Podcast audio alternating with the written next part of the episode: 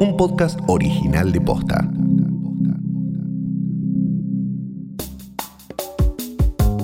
Después de casi dos décadas de funcionar como una cooperativa manejada por sus trabajadores, el Hotel Baguen anunció su cierre. En este episodio te contamos la historia del hotel y los motivos detrás de esta decisión. Hoy es jueves 8 de octubre. Soy Martina Sotopose y esto pasó posta. El Hotel Baguen fue un espacio de lucha y encuentro, uno de los mayores exponentes de administración cooperativa en una empresa y uno de los representantes de la ola de empresas recuperadas después del 2001. Ahora, en medio de la crisis económica, los trabajadores del Hotel Bowen decidieron abandonar el edificio de Callao 360, gestionado por ellos hace 17 años, momento en el que se hicieron cargo de su administración frente a la desidia de sus propietarios. Repasemos su historia. Mi nombre es Federico Tonarelli, soy el vicepresidente de la cooperativa que gestiona el Hotel Bauen desde hace 17 años. El Bauen es un fiel reflejo de la historia argentina de los últimos años. Nació en 1978 durante el Mundial de Fútbol que se llevó a cabo en nuestro país. La ciudad de Buenos Aires no tenía la capacidad hotelera necesaria para albergar a las delegaciones que se hacían presentes producto de la realización del Mundial de Fútbol de 1978. El hotel tuvo una historia eh, muy importante, un hotel de lujo, imaginen 220 habitaciones, 7 salones, piscina, eh, dos salas teatrales, en fin, una, una, ciudad en medio del centro porteño, ni más ni menos. El encargado de construir este hotel sin precedentes en nuestro país fue el empresario Marcelo Yurkovich.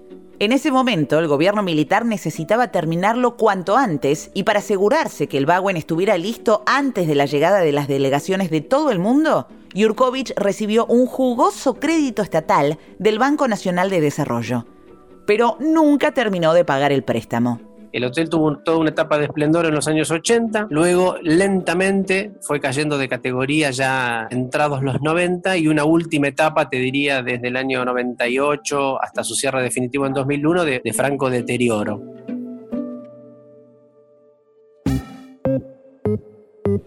En la década del 90 llegó el menemismo y con él la entrada indiscriminada de empresas extranjeras.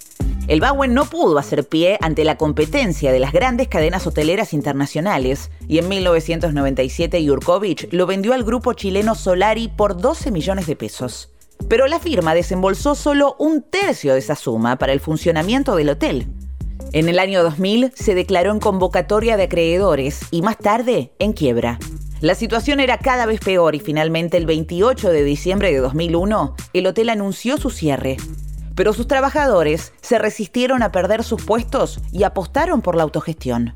El 21 de marzo de 2003, un pequeño grupo de ex trabajadores del plantel, ayudados por infinidad de organizaciones sociales y políticas y el incipiente Movimiento Nacional de Empresas Recuperadas, logra tomar las instalaciones del hotel, formando previamente la cooperativa de trabajo Buenos Aires, una empresa nacional, en una ocurrencia de aquellos compañeros fundadores para poder denominar al hotel. Bauen, Buenos Aires, una empresa nacional el histórico hotel comenzaba una nueva vida, esta vez a cargo de sus trabajadores. Tuvimos una etapa de, muchísimo crecimiento en 2004-2005. Llegamos rápidamente de aquel grupo de fundadores de no más de 20 compañeros a 130. El hotel en primera instancia se convirtió como en su versión antagónica del, del Bauen que fue en sus primeros 25 años de vida, de ser el hotel de los poderosos, de las clases dominantes del país, de las reuniones ligadas a los círculos de poder, se convirtió en su versión contraria. El hotel de los trabajadores, de la economía solidaria, de las cooperativas, las mutuales, los sindicatos, las organizaciones sociales las ONG, las madres y las abuelas, el Premio Nobel de la Paz Adolfo Pérez Esquivel, delegaciones de dirigentes del Partido de los Trabajadores de Brasil.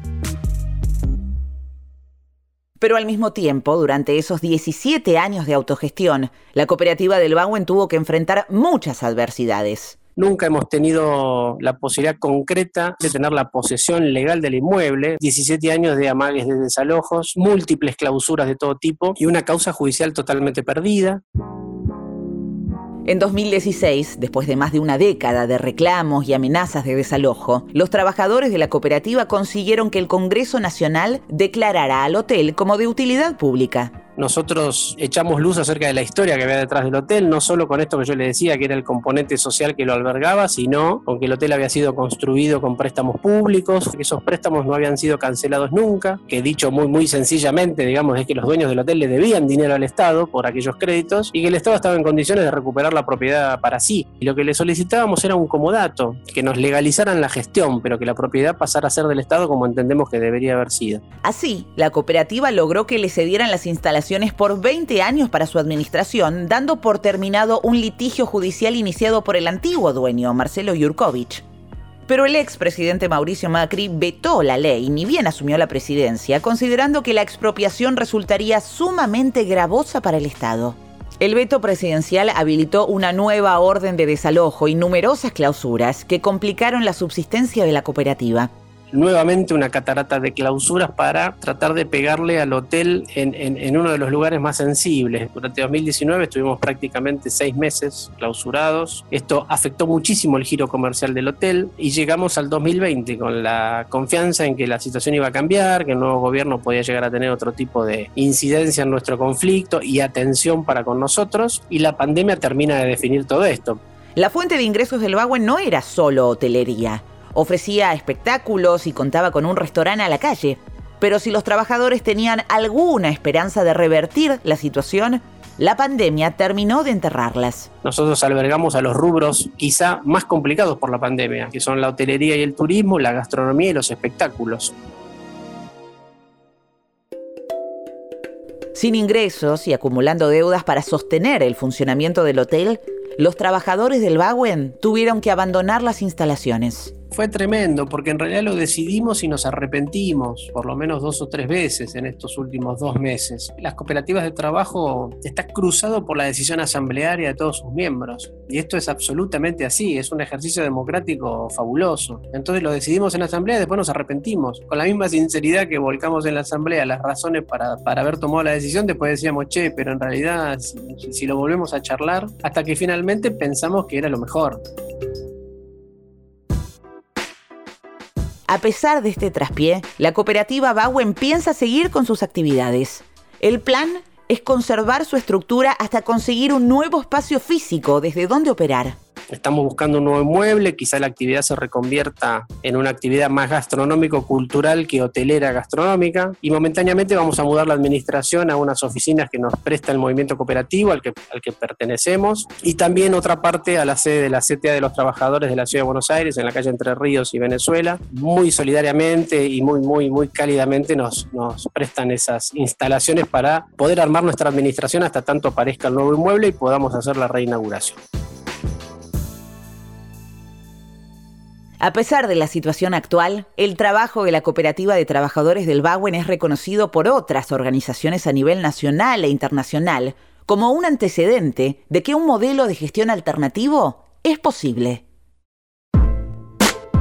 Esto pasó posta, es una producción original de posta. Escúchanos de lunes a viernes al final del día en Spotify, Apple Podcast y en todas las apps de podcast. A partir de hoy también nos podés escuchar en Deezer. Si te gustó este episodio, compartilo con alguien a quien creas que le puede interesar. Y si nos escuchás en Apple Podcast, te invitamos a que nos dejes una reseña. Nos suma muchísimo para que más gente nos descubra.